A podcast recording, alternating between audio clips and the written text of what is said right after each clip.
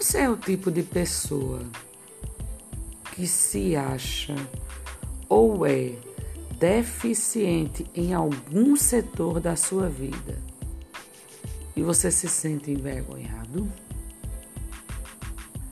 Pois saiba que eu sou deficiente e eu tenho o maior orgulho disso. Sabe por quê? A deficiência nos torna especiais e especiais em ensinar e aprender.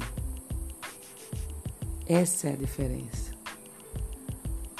Então, nunca se abale se por alguma razão na sua vida um dia você tiver que dizer: Eu sou deficiente.